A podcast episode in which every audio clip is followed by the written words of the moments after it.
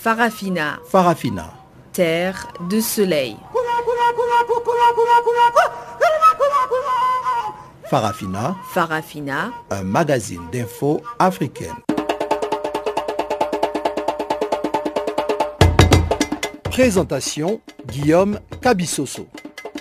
Bonjour à tous et encore une fois, merci de votre fidélité à cette nouvelle édition de Farafina, le magazine des actualités africaines en langue française sur Canal Afrique. Voici tout de suite les sommaires. Plus de 20 personnes interpellées et des armes saisies après la mort de deux personnes lundi au Sénégal lors de la campagne présidentielle. Inculpation au Cameroun de l'opposant Maurice Kamto pour rébellion, insurrection et hostilité contre l'État. La Commission électorale nationale autonome du Bénin maintient la délivrance d'un quitus prouvant trois ans de paiement des taxes à tout candidat aux législatives. Voilà donc pour les titres. Mais avant d'entrer en détail, cédons d'abord la place à Pamela Kumba pour le bulletin d'information et on se retrouve juste après.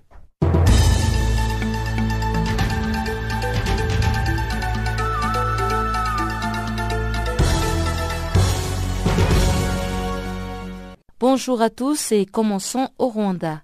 Le procès des cadres et militants des forces démocratiques unifiées de Victoire Ingabire a repris mardi.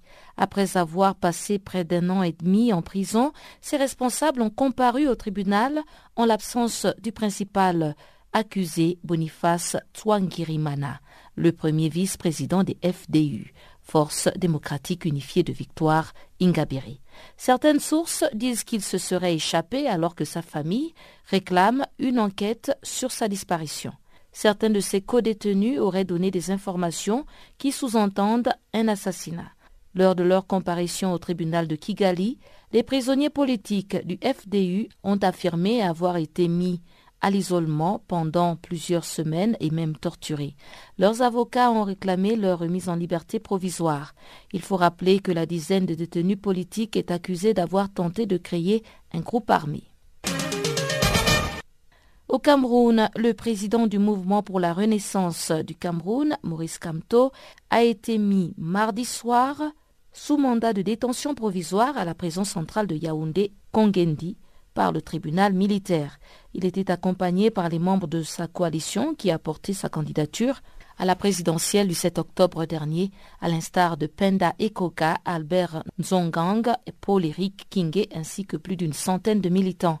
La justice a officiellement chargé le président du MRC et ses soutiens d'insurrection et d'hostilité contre la patrie, entre autres, après des marches pacifiques organisées sur l'ensemble du territoire camerounais et à l'étranger le 26 janvier 2019.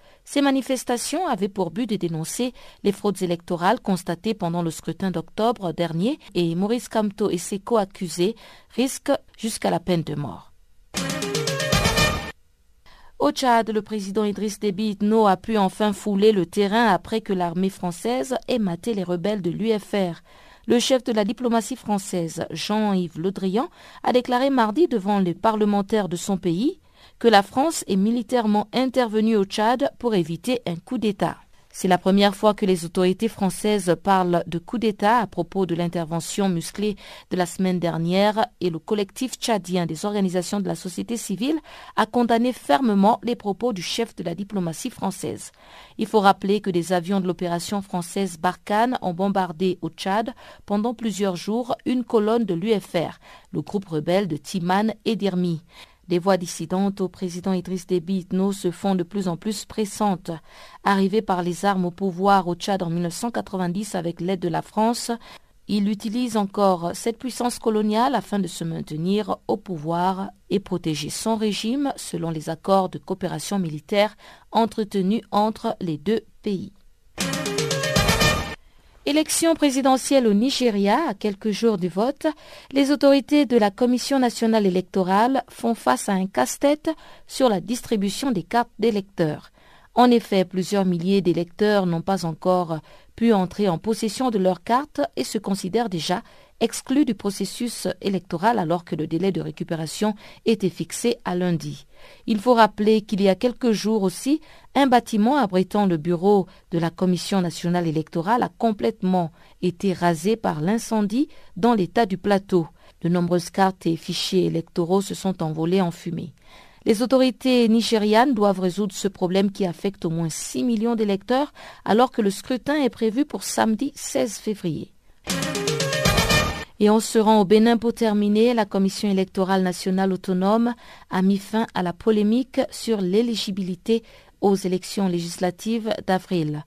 Au cours de la rencontre avec les responsables des partis politiques mardi dernier, le commissaire Freddy Ungbeji a expliqué que l'article 242 du Code électoral béninois indique que sont éligibles à la répartition des sièges soit les listes ayant recueilli au moins 10% des suffrages valablement exprimés au plan national lorsque le nombre des listes ayant au moins 10% des suffrages est inférieur à 4, soit toutes les listes admises à concourir. À quelques semaines des élections législatives du 28 avril, l'inquiétude montait au niveau des différents états-majors des blocs politiques en lice. Avec les nouvelles dispositions de la charte des partis politiques et du nouveau code électoral, le dépôt de candidature pour le compte des élections législatives est devenu presque un parcours de combattants selon les politiciens béninois de l'opposition.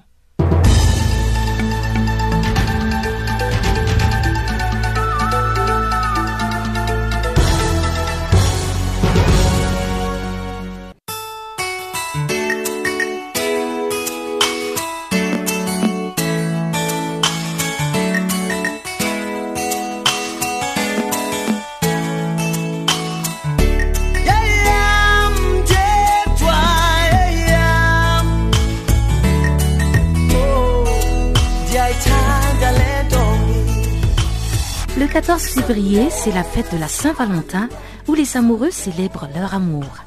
Rejoignez Channel Africa vendredi 15 février entre 12h et 15h, heure d'Afrique centrale, pendant que nous célébrerons un seul amour pour l'Afrique avec nos frères et sœurs africains du monde entier.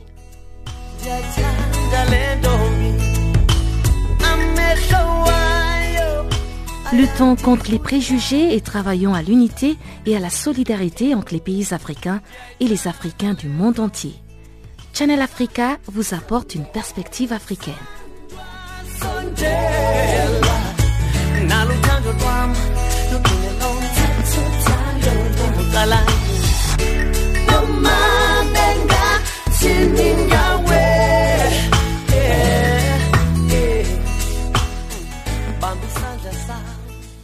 Au Sénégal, plus de 20 personnes ont été interpellées et des armes saisies après la mort lundi des partisans du parti au pouvoir dans des heures avec ceux de l'opposition. Les heures à Tambacounda, à 420 km à l'est de Dakar, ont fait au moins deux morts, les premiers signalés dans des violences électorales depuis le début de la campagne le 3 février dernier. Des événements qui ont poussé le représentant spécial du secrétaire général de l'ONU pour l'Afrique de l'Ouest et le Sahel à sortir de son silence. Dans un communiqué, Mohamed Ibn Chambas a condamné ces violences et exhorté les candidats à la présidentielle du 24 février à la retenue. Nous avons posé la question au journaliste et analyste politique Aruna Fall de savoir si ces violences étaient le fait de la mise à l'écart des Khalifa Sall et des Karim Ouadé, suivant ses analyses. Euh, bon, il faut dire que tout était, c'était prévisible, c'était prévisible, parce que quand même, euh, euh, déjà avec cas, le, fait d'avoir écarté l'ancien de Dakar, Khalifa Sall, et le candidat déclaré du PDS, euh, Karim Ouad, déjà, vraiment, je peux dire que tout était au rouge. La tension était vive un peu partout, ici au, Sénégal. L'histoire aussi du parrainage qui est venu s'ajouter a écarté plus d'une vingtaine d'autres candidats ça vraiment la tension était très vive. Donc avec aussi l'arrivée récemment du président, l'ancien président Abdoulawad, qui avait aussi lancé des appels vraiment à la résistance, à la violence même, euh, en demandant aux gens de brûler leur carte, de s'opposer euh, vraiment à la tenue de ces élections. Vraiment les, euh, les nerfs étaient tendus, c'était prévisible. Donc c'est tout à fait normal qu'une semaine après que vraiment qu'il y ait ces violents, ces affrontements au niveau de Tambacounda, la région d'origine de, de, de Maître Sidiki Kaba, euh, l'ancien euh, défenseur des droits de l'homme, ancien ministre de la Justice, et aujourd'hui actuel ministre des Affaires étrangères.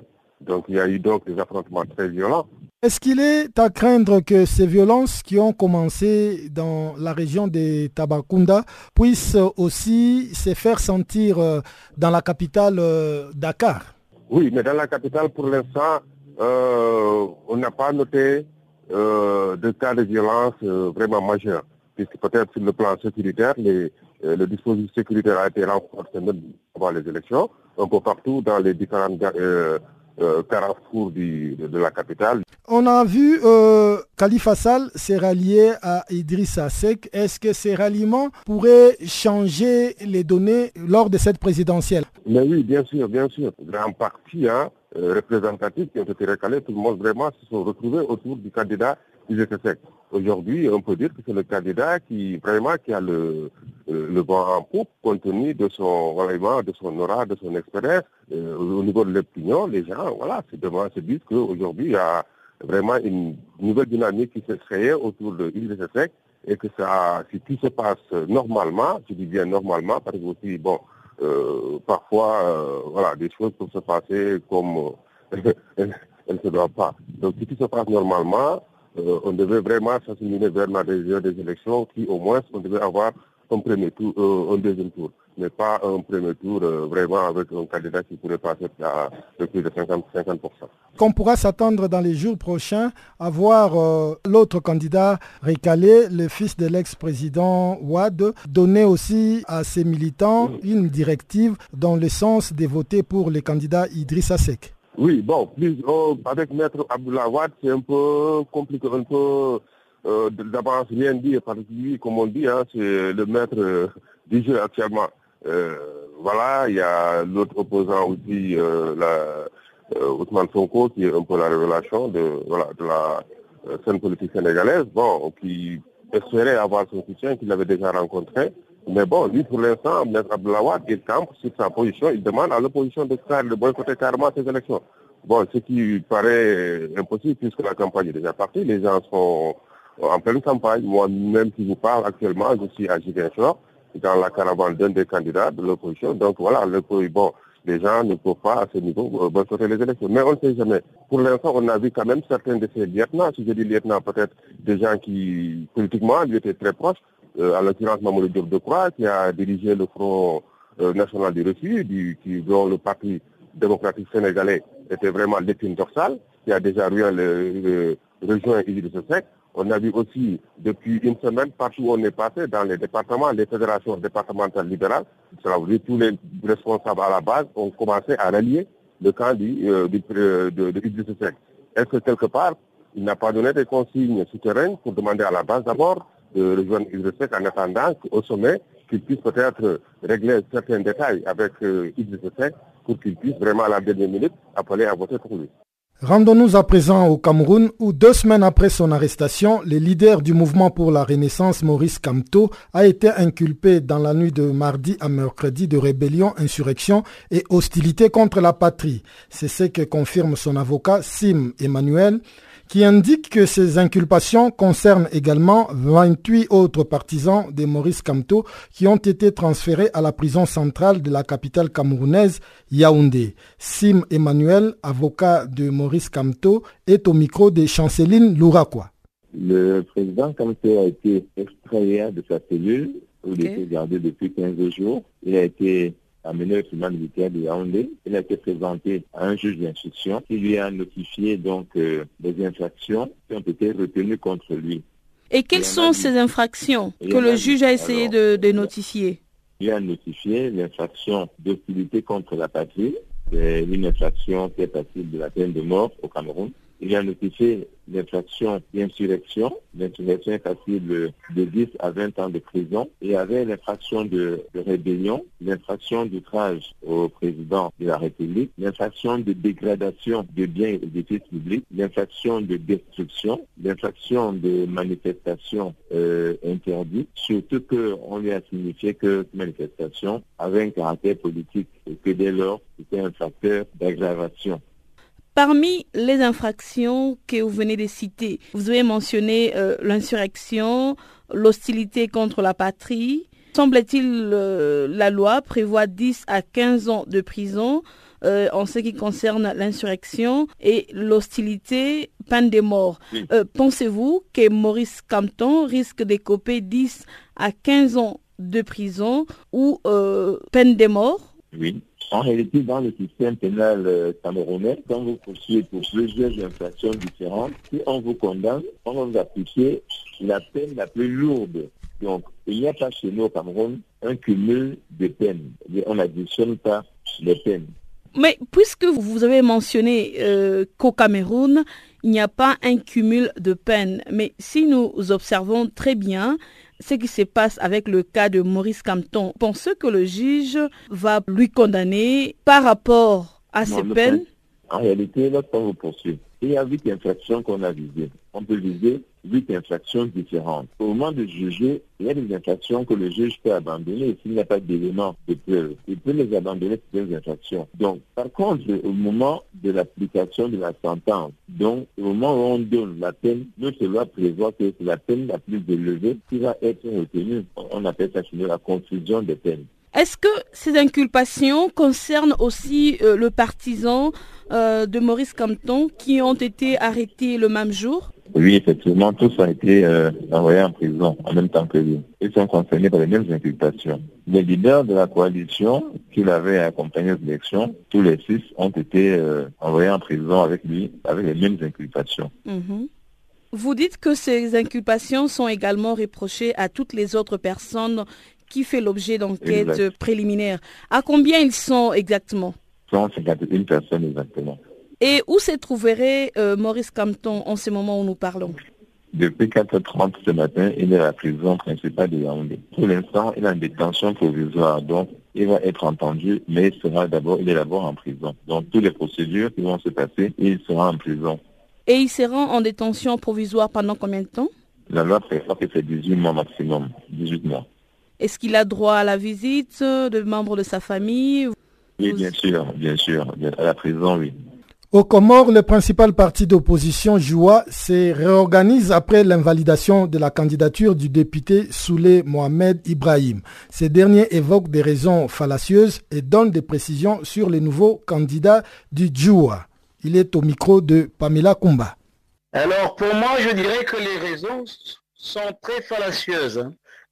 Parce que, comme vous le savez, le secrétaire général de mon parti, le parti Joua, est en prison depuis bientôt euh, six mois. Il a été jugé en décembre dernier et reconnu coupable d'atteinte à la sûreté de l'État par une cour de sûreté de l'État et condamné à sept ans d'emprisonnement, dont trois ans d'inéligibilité et de perte de ses droits civiques. Alors, les raisons évoquées sont très simples. C'est comme si la Cour euh, ignorait que mon, que mon secrétaire général était en prison parce que dans, ce qu'ils ont avancé, ils ont m'ont déclaré rejeté pour la simple raison que, semble-t-il, euh, je n'ai pas apporté la preuve que mon secrétaire général, M. Hassan Ahmed El Barouane, est empêché.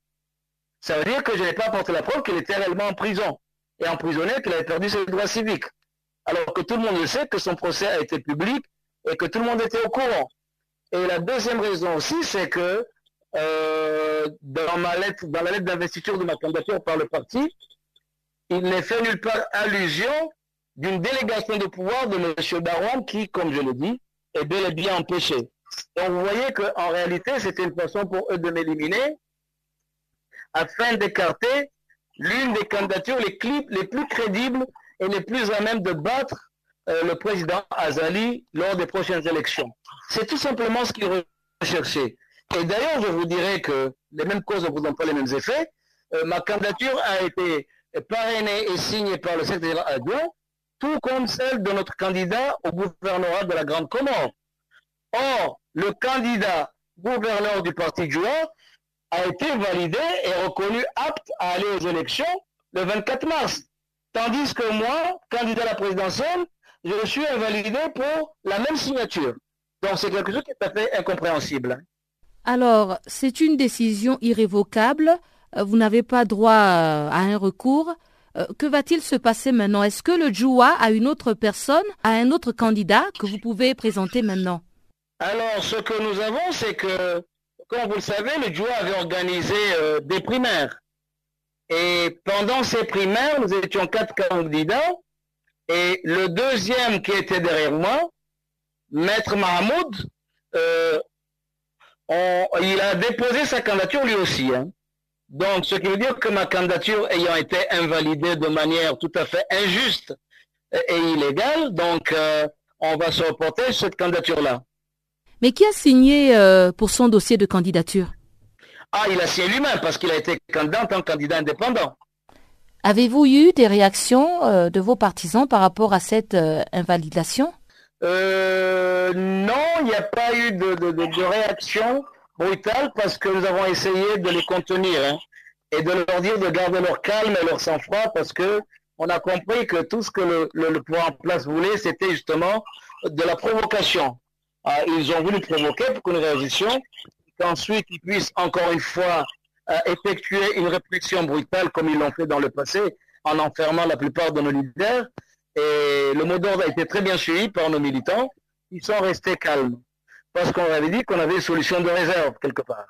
Les autorités ivoiriennes ont qualifié les tout derniers rapports d'Amnesty International publiés lundi d'allégations et surtout de rapports partiels. Ces rapports sur les droits de l'homme, la liberté d'expression et la situation sociopolitique en Côte d'Ivoire continuent de faire des vagues et de susciter des commentaires aussi bien au sein de mouvements et partis politiques de l'opposition que dans les cercles proches du pouvoir. Un rapport qui dénonce des arrestations et emprisonnements arbitraires, des harcèlements des responsables de l'opposition, de représentants de la société civile et des médias critiques. Salé Marius Kwasi est notre correspondant à Abidjan.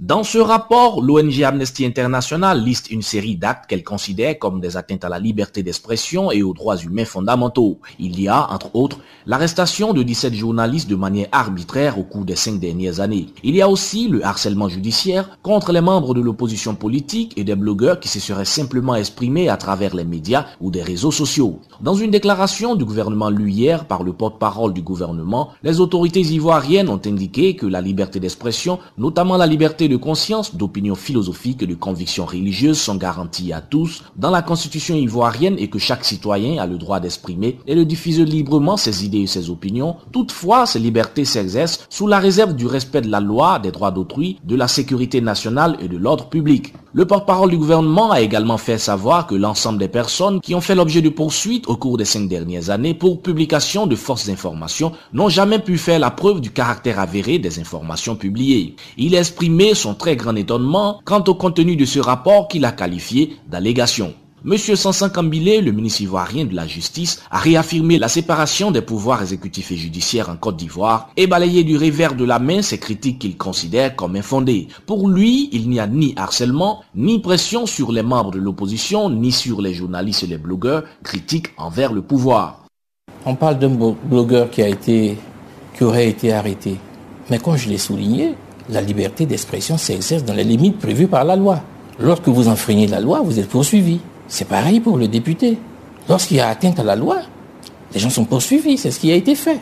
Donc il n'y a pas d'acharnement particulier contre l'opposition ou des individus de type particulier. Non, il n'en est pas question.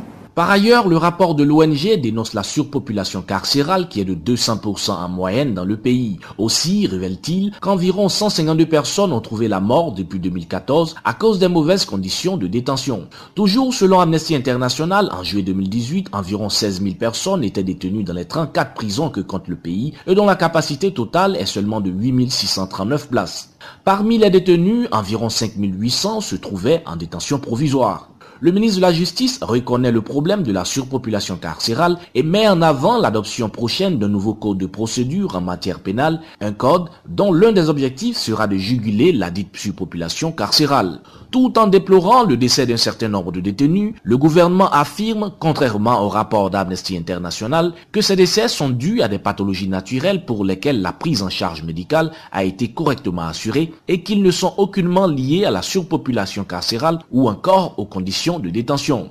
Par ailleurs, en réaction au rapport d'Amnesty International qui considère que la décision d'amnistie prise unilatéralement par le président Ouattara le 6 août 2018 consacre l'impunité en Côte d'Ivoire, le porte-parole du gouvernement a affirmé que l'amnistie ne consacre en rien l'impunité, mais qu'elle était plutôt une mesure d'apaisement du climat social. Il a précisé que l'ordonnance d'amnistie a exclu les personnes en procès devant une juridiction pénale internationale et les militaires et membres de groupes armés. Pour rappel, le président ivoirien Alassane Ouattara avait annoncé à la veille de la commémoration du 58e anniversaire de l'indépendance de la Côte d'Ivoire, le 6 août 2018, une amnistie concernant environ 800 personnes, dont Simone Gbagbo, l'épouse de l'ex-président ivoirien Laurent Gbagbo, à l'exception des soldats impliqués de la crise post-électorale 2010-2011. Plusieurs organisations de défense des droits de l'homme avaient déploré alors l'ordonnance d'amnistie qui a permis la libération de Simone Gbagbo et des proches de l'ex-président Laurent Gbagbo appelant à ce que justice soit rendue. Concernant les cambriolages dont les bureaux de plusieurs organisations de défense des droits de l'homme ont fait l'objet dans le pays, le gouvernement note que cela est à mettre au compte du contexte sécuritaire global qu'il décrit comme étant en nette amélioration, même si les ONG sont de plus en plus exposées à ce genre d'actes. À l'approche de l'élection présidentielle de 2020, les organisations de la société civile interpellent les autorités ivoiriennes et les invitent à prendre des mesures adéquates pour veiller à ce que chacun puisse exprimer librement ses opinions sans crainte d'être arrêté et faire respecter également les droits humains avant, pendant et après le scrutin. Depuis Abidjan, c'est les Marusquassi pour Canal Afrique. La France a justifié son raid de dimanche dernier sur les rebelles tchadiens de l'Union des forces de la résistance par son souci d'éviter un coup d'État militaire. Le ministre français des Affaires étrangères Jean-Yves Le Drian l'a reconnu mardi lors de sa prise de parole à l'Assemblée nationale française.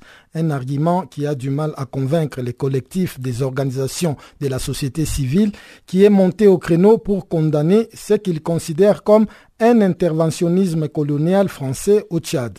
On écoute Mahamat Nour, le porte-parole du collectif des organisations de la société civile, joint à N'Djamena. Pour nous, cette déclaration du ministre des Affaires étrangères est non seulement euh, maladroite, mais pathétique, parce que, en fait, euh, d'abord, il dit, la vérité en ce sens que cette colonne, si elle arrivait à, je ne sais pas, si elle était entrée un peu plus en profondeur, elle allait euh, effectivement dans le pouvoir de Ça, c'est. Mais euh, c'est parce que Déby était incapable de, de cette colonne qu'il a fait appel aux Français. Ça, c'est pour ce que M. Le Briand euh, dit. Mais en fait, est-ce est que la France en a le droit? Ça, c'est un autre problème. Parce que euh, les accords de défense qui datent de, de, d'assez longtemps, il faut l'avouer, de, des années 70, euh, ne sont opérationnels qu'en cas d'attaque extérieure il n'y en a pas le cas maintenant. Tout le monde sait, même les Français eux-mêmes le disent, que c'est des rebelles.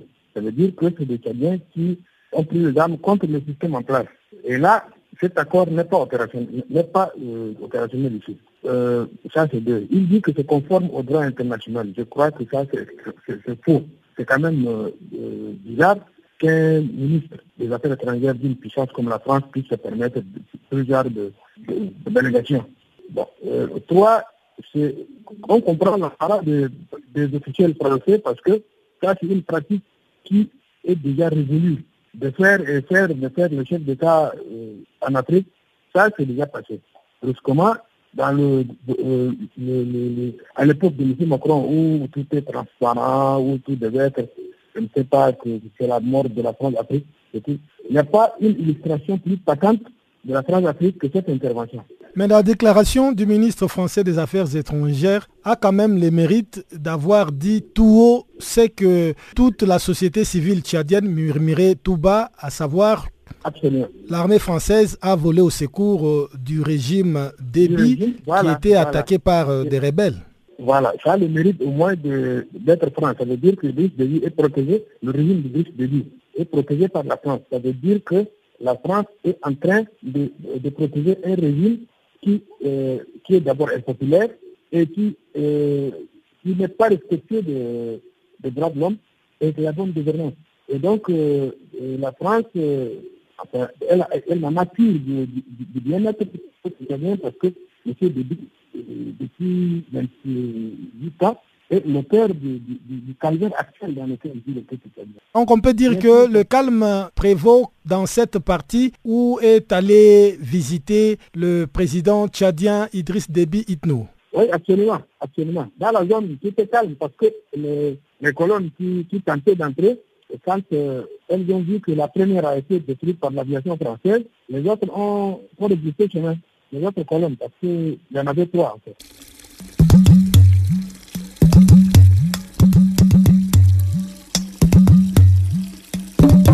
Vous écoutez Channel Africa à la radio et sur internet www.channelafrica.org.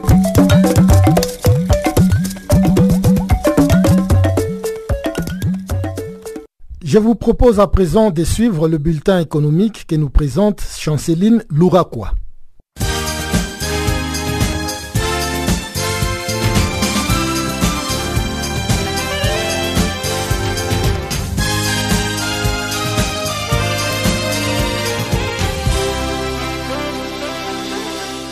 Merci Guillaume Kabissoso et bonjour à tous. Au Cameroun, le leader du marché de la téléphonie mobile annonce ce mercredi le lancement d'une nouvelle initiative dans la facturation d'Internet. Désormais, des choix s'opèrent aux clients entre le renouvellement de son forfait ou l'option de surfer hors forfait. Un changement selon l'entreprise qui révolutionne le marché des télécommunications dans le pays qui est une réponse aux préoccupations des abonnés afin de leur permettre de mieux contrôler dépenses. Dans l'optique visant une amélioration de service. D'autres initiatives ont été annoncées, outre la mise en place d'un smartphone accessible à toutes les couches des sociétés, un nouveau modem 4 Go. Rappelons qu'au cours de trois dernières années, MTN a investi plus de 300 milliards de francs CFA dans la mutation des réseaux au Cameroun. En Côte d'Ivoire, des associations des consommateurs ont dénoncé mardi une hausse de plus de 7% de la taxation par l'État des transactions monétaires via la téléphonie mobile en pleine expansion où elles ont atteint près de 10 milliards d'euros en 2018. Cette année, le frais des transactions monétaires via la téléphonie mobile, paiement ou transfert d'argent ont augmenté de 7,2%. C'est soit 6 milliards 300 francs CFA ou encore 9,6 milliards d'euros en 2018 contre 4 milliards en 2016, soit 6,8 milliards d'euros. La téléphonie mobile représente 8% du produit intérieur brut ivoirien et le secteur est l'un des plus gros employeurs du pays, première puissance économique d'Afrique de l'Ouest francophone. Début 2018, le marché de la téléphonie mobile comptait 32 millions de clients un mauvais signal pour les coûts de la vie en général et surtout un facteur limitant pour l'inclusion financière tant souhaitée par l'État lui-même. Alors que les taux de bancarisation demeurent encore faibles dans le pays avec moins de 20 personnes sur son titulaire d'un compte bancaire.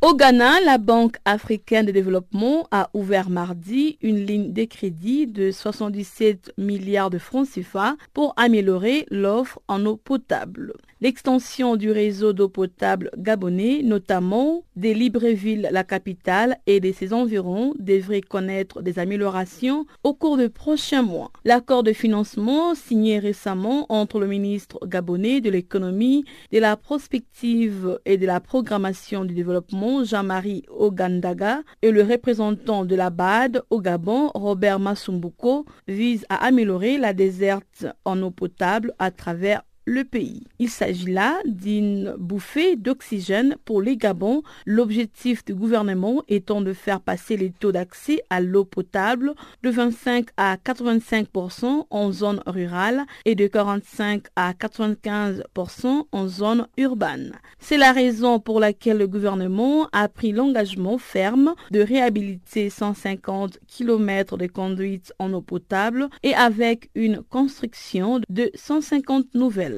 C'est un chantier énorme dont le but final est de faire en sorte que le stress en eau que connaît la population gabonaise ne soit qu'un lointain souvenir dans quelques mois, a précisé Jean-Marie Ogadanga. Devenu pays producteur de pétrole en 2011, le Niger tire déjà suffisamment profit de cette matière première. En 2012 et 2018, l'activité pétrolière a rapporté au pays 612 milliards de francs CFA en termes de recettes, a récemment révélé le ministre du pétrole Fumakoye Gado. Au Niger, le secteur pétrolier constitue l'un des secteurs prioritaires sur lequel repose la politique du gouvernement en matière de mobilisation des ressources internes contribuant au développement socio-économique du pays. En fait, au cours de ces six dernières années, le Niger a produit plusieurs millions de barils de pétrole grâce au bloc d'Agadem.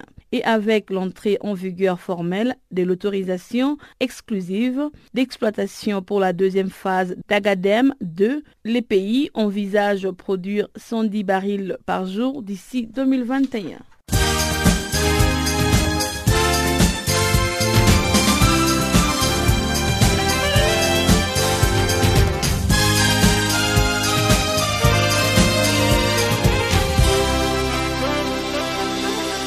Africa, oh, yeah.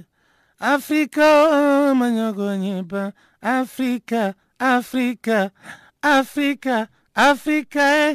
Je m'appelle Salif Keita. Vous écoutez Channel Africa, la voix de la renaissance africaine. Au Bénin, la Commission électorale nationale autonome a opposé une fin de non-recevoir à l'opposition qui a réclamé des négociations sur les conditions d'inéligibilité aux prochaines élections législatives du 28 avril prochain. Lors d'une rencontre mardi à Cotonou, la capitale, les responsables de la Sénat ont maintenu la délivrance d'un quitus qui prouve trois ans de paiement des taxes à tout éventuel candidat aux législatives. Charles Andy Adjanoum, de l'Office des radios, diffusion et télévision du Bénin, est au micro de Pamela Kumba. Le quitus émanant de la Direction générale des impôts relatif justement à une quittance euh, que le candidat doit exhiber et qui prouve justement, euh, disons, sa régularité vis-à-vis des impôts.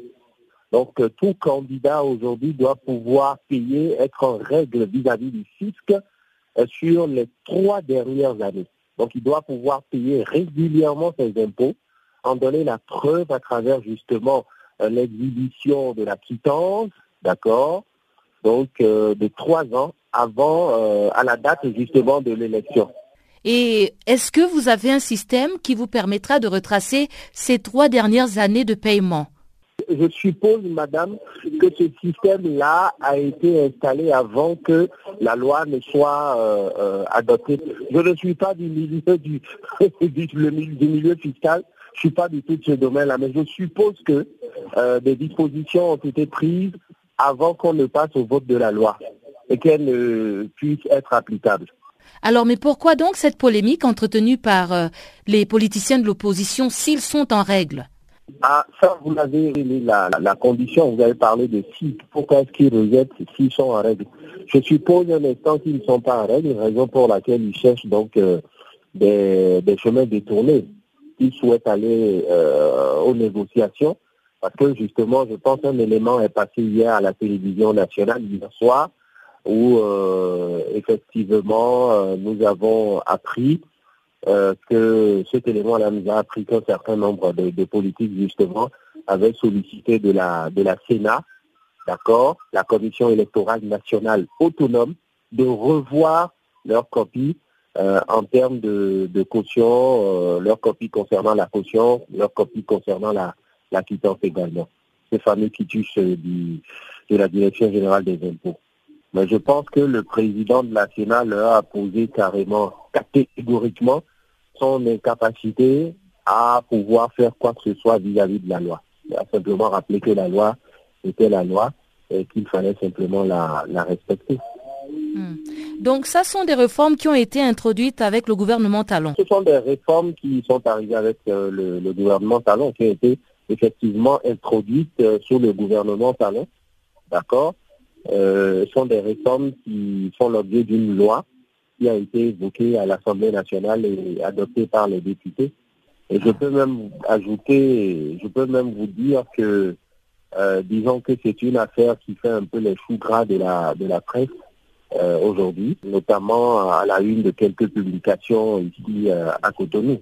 Je pense qu'il y a une volonté de, de nettoyer l'écurie d'Ogia mais c'est ce qui euh, transparaît clairement. Quoi. Il y a une volonté de, balayer, de balayer, de nettoyer, pour voir clair. Il y a une volonté euh, justement d'empêcher un certain nombre de terriens, de députés notamment, de retourner à l'Assemblée nationale. Donc, on veut nettoyer et voir clair. Donc, voilà pourquoi on a exhibé de pareilles conditions. Il s'est tenu ce mercredi à Kinshasa, en République démocratique du Congo, un forum d'échange et d'information sur le rôle de la radio dans la promotion de la culture des dialogues, des tolérances et de la paix. C'est justement le thème de la journée mondiale de la radio célébrée chaque 13e jour du mois de février. Ce forum a été co-organisé par l'Organisation des Nations Unies pour l'éducation, la science et la culture, l'UNESCO, et la mission des Nations Unies dans ces pays, la MONUSCO. C'est une correspondance de Le forum tenu ce mercredi dans une des salles de conférence de la mission des Nations Unies ici en République démocratique du Congo a réuni plusieurs dizaines de participants.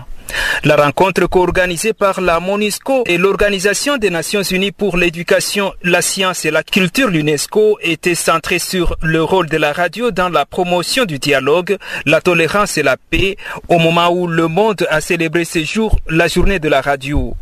Parmi les participants à ces forums d'échange et d'information figuraient des journalistes, de représentants des associations et plateformes de la paix, des représentants du gouvernement et de la société civile. Le forum a été ouvert par la représentante de l'UNESCO, Madame Fatoumata Mariga. Promouvoir la culture de la paix est devenue une priorité au niveau de tous les États du monde. La paix, plus que jamais, est au cœur de la relance économique et de la stabilité sociale. Elle est au cœur de, tous les objectifs du développement durable. Ces derniers répondent aux défis mondiaux auxquels nous sommes confrontés, notamment ceux liés à la pauvreté, aux inégalités, au climat, à la dégradation de l'environnement, à la prospérité, à la paix et à la justice. Les objectifs sont interconnectés et pour ne laisser personne de côté, il est important d'atteindre chacun d'entre eux et chacune de leurs cibles d'ici à 2030. Cela ne saurait être possible sans la paix. La République démocratique du Congo est à la croisée des chemins de son histoire. Le pays vient d'organiser le 30 décembre 2018 ses troisièmes élections nationales qui ont abouti à une alternance démocratique du pouvoir. La radio comme outil rassembleur en raison de son rôle d'informer, de transformer et d'unir les hommes de partout peut y jouer un rôle impactant pour promouvoir la culture de la paix au sein des populations et des acteurs politiques et sociaux congolais. Le forum de ce mercredi intervient justement plus de mois après que la République démocratique du Congo a organisé des élections dont la présidentielle et les législatives au niveau national et provincial. Le président de l'Union nationale de la presse congolaise estime que la radio a vraiment un rôle à jouer dans le dialogue, la tolérance et la paix en ces moments bien précis. Kassonga Chilunde. La plupart des conflits surviennent tout simplement parce que les gens ne se parlent pas. Il y a beaucoup de conflits qui auraient été résolus s'il y avait un dialogue permanent au sein de la société, au sein de la communauté, entre citoyens, entre individus, et on aurait aplani beaucoup de différends. C'est pour cette raison que, profitant de cette journée internationale de la radio, nous estimons que tous les responsables des radios et tous les journalistes qui travaillent à la radio, toutes ces radios devraient faciliter le dialogue devrait mettre l'accent sur le dialogue, devrait faire en sorte que, à tout moment, les gens se parlent. Une opinion soutenue par ces journalistes d'une chaîne de radio-télévision locale, les deux As, Hervé Poiti. La radio est là pour informer. C'est l'instrument par excellence. La radio a pour deuxième mission de transformer également. Lorsqu'on est informé, on devient directement transformé. Parce que c'est grâce à la radio qu'on peut savoir ce qui se passe. C'est très très important. C'est l'instrument par excellence pour moi. Précisons qu'en ce moment, il existe 472 chaînes de radio reconnues par le ministère de la Communication et des Médias ici en République démocratique du Congo. Jean-Noël Bamoisé pour Canal Afrique à Kinshasa. Merci Jean-Noël Bamwende. Avec 600 millions de cas de maladies d'origine alimentaire par an, selon les estimations, les aliments impropres à la consommation représentent une menace pour la santé humaine et les économies. La première conférence internationale de la FAO OMS Union africaine sur la sécurité sanitaire des aliments aura pour objectif de déterminer les mesures et stratégies essentielles permettant d'affronter et de relever les défis actuels et futurs. Catherine Bessy, spécialiste de sécurité sanitaire des aliments au siège de la FAO, nous en dit davantage au micro de Muriel Sarr. Je crois qu'il y a beaucoup de facteurs qui contribuent à ça. En particulier, on a des chaînes d'approvisionnement de plus en plus complexes, avec des aliments qui sont eux-mêmes complexes, dont les ingrédients proviennent de diverses origines. Donc tout ça pose évidemment aux États qui ont une euh, responsabilité ultime pour le contrôle des défis euh, de complexité. Vous avez aussi noté qu'il y a des changements technologiques dans tous les domaines et dans le domaine alimentaire également. Ce sont des changements qui se passent euh, de plus en plus rapidement et qui posent aux autorités sanitaires euh, des questions par rapport au temps et aux approches scientifiques qui doivent être appliquées pour une évaluation des risques. Enfin, des défis qui ont émergé ces dernières années, en particulier par rapport aux chaînes de production, donc euh, des risques qui sont associés à ça, je pense par exemple à la résistance aux antimicrobiens.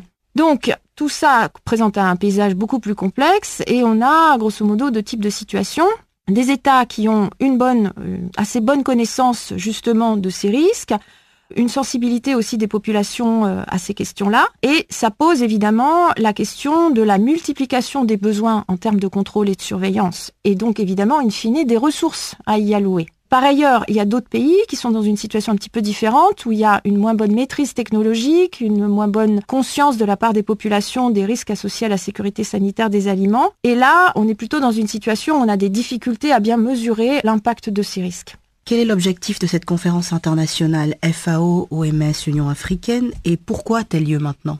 Alors, si on se replace dans le temps, les instances intergouvernementales ont affirmé à plusieurs reprises que la sécurité sanitaire des aliments était un pilier fondamental de la sécurité alimentaire. Si on veut résumer ça, on pourrait dire que grosso modo, si un aliment n'est pas sain, ce n'est pas un aliment. Euh, je pense par exemple à la définition de la sécurité alimentaire qui a été donnée lors du sommet mondial en 1996, où on souligne donc que la nourriture doit être suffisante, saine et nutritive. Mais ensuite, on a eu les directives sur le droit à l'alimentation en 2006, la seconde conférence internationale sur la nutrition en 2014. Néanmoins, cette reconnaissance ne s'est pas vraiment traduite de façon concrète par euh, un investissement à la fois global et national sur la sécurité sanitaire des aliments, et notamment par l'allocation de ressources nécessaires au contrôle et à l'assurance de la sécurité sanitaire des aliments au niveau national. Donc cette conférence, elle est organisée maintenant pour rassembler les gouvernements sur ce sujet spécifique de la sécurité sanitaire des aliments, mais surtout pour les appeler à une action concrète, qu'elle soit à la fois globale, mais également à l'échelle de chacun de leurs pays.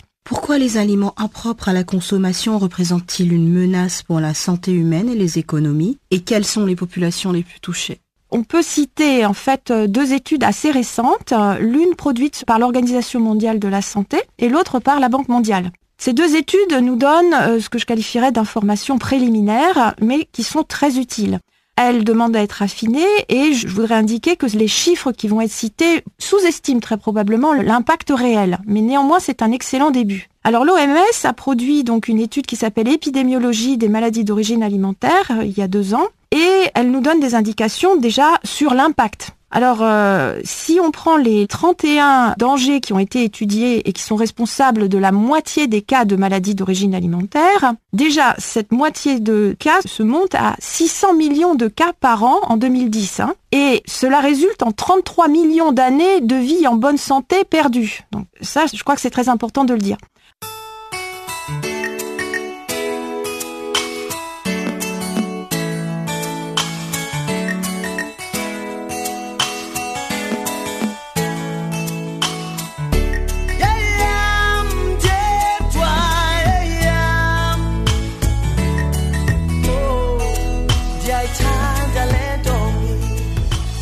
Le 14 février, c'est la fête de la Saint-Valentin où les amoureux célèbrent leur amour. Rejoignez Channel Africa vendredi 15 février entre 12h et 15h, heure d'Afrique centrale, pendant que nous célébrerons un seul amour pour l'Afrique avec nos frères et sœurs africains du monde entier.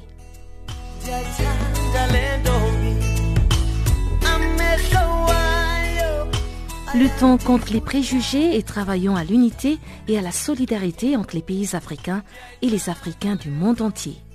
Channel Africa vous apporte une perspective africaine.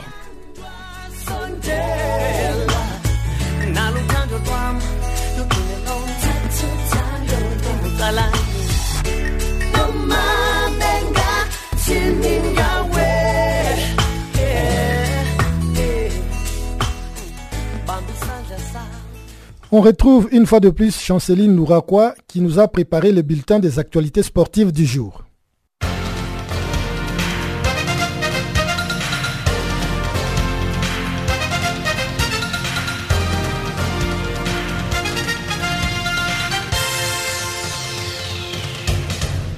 Rebonjour, chers auditeurs de Channel Africa. Les demi-finales de la Coupe d'Afrique des Nations de moins de 20 ans se disputent ce mercredi dans la ville de Niamey au Niger. Leader de la poule A avec 7 points et tombeur du pays hôte, le Nigeria affronte le Mali dans un duel de l'Afrique de l'Ouest. Le Nigérian porte naturellement favori puisque depuis le début de la compétition, ils n'ont pas encaissé le moindre but et ensuite ils en ont marqué 3 pour 2 victoires et un nul alors que les ratios des Maliens donnent 2 victoires, une défaite pour 2 buts encaissés et 2 marqués. Deuxième du groupe A derrière le Nigeria, L'Afrique du Sud affronte également le leader du groupe A, le Sénégal, ce mercredi dans le cadre de la seconde demi-finale. Même si le Sud-Africain reconnaissent la supériorité de l'adversaire, ils sont confiants et ils comptent bien jouer. Notons que les demi-finales sont d'office qualifiés pour la Coupe du Monde de leur catégorie qui aura lieu en Pologne.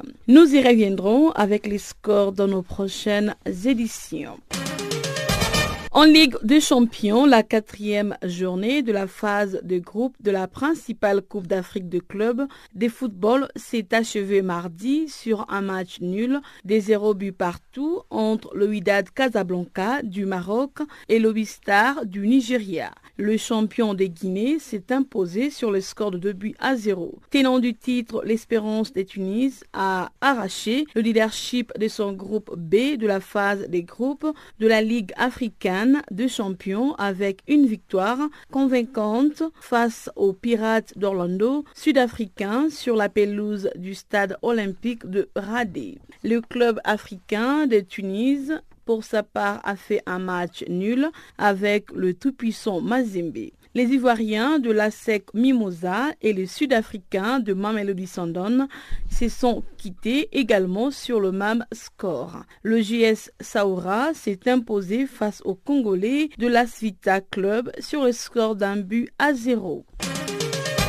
La Fédération internationale de football et la Confédération africaine de football ont récemment signé un mémorandum d'accord. Celui-ci vise à mettre en œuvre des stratégies et des programmes communs axés sur les données de l'éducation, la bonne gouvernance et la lutte contre la corruption ainsi que la sécurité et la sûreté lors des matchs de football, souligné lors des matchs de football. Dans le cadre du nouveau protocole d'accord, la FIFA la CAF uniront leurs efforts pour soutenir l'éducation au football pour tous les écoliers de tous les pays membres de l'Union africaine. En volleyball, la Confédération africaine a décidé de confier l'organisation de la prochaine édition de la Cannes à la Tunisie. La compétition aura lieu durant le mois de juillet prochain et sera qualificative au championnat du monde prévu au Japon en novembre prochain. La Tunisie accueillera à l'occasion le championnat continental pour la sixième fois sur son sol. Championne d'Afrique en titre après avoir remporté en octobre 2017 au Caire son neuvième trophée. En 20e édition, la Tunisie est la plus titrée du continent. En organisant les championnats d'Afrique qualificatifs pour la Coupe du Monde, au Japon, en novembre 2019, la sélection tunisienne multiplie ses chances de conserver son titre et surtout d'aller au mondial japonais. Par ailleurs, la Tunisie organisera également les champions du monde 2019 de moins de 19 ans cadets pour la première fois.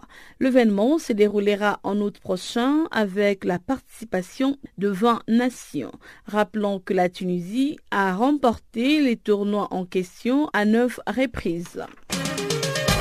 Le Paris Saint-Germain a remporté mardi une victoire précieuse de 2 buts à 0 sur le terrain de Manchester United en huitième de finale de la Coupe d'Europe de club de football en Ligue des Champions. C'est la première fois qu'une équipe française s'impose sur le terrain du club anglais en Ligue de Champions. Le Paris Saint-Germain, champion de France en titre, a affiché deux visages en huitième de finale de la principale Coupe d'Europe de football. L'un solide et solidaire en première période avec le milieu de terrain Marco Verratti à la baguette. C'est par cet élément que nous mettons fin à ce bulletin des sports. Merci de l'avoir suivi.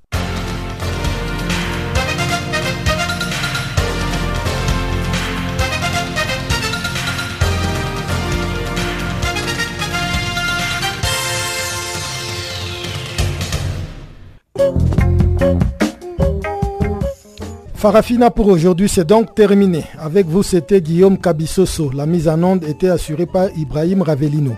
Merci pour votre aimable fidélité et à très bientôt.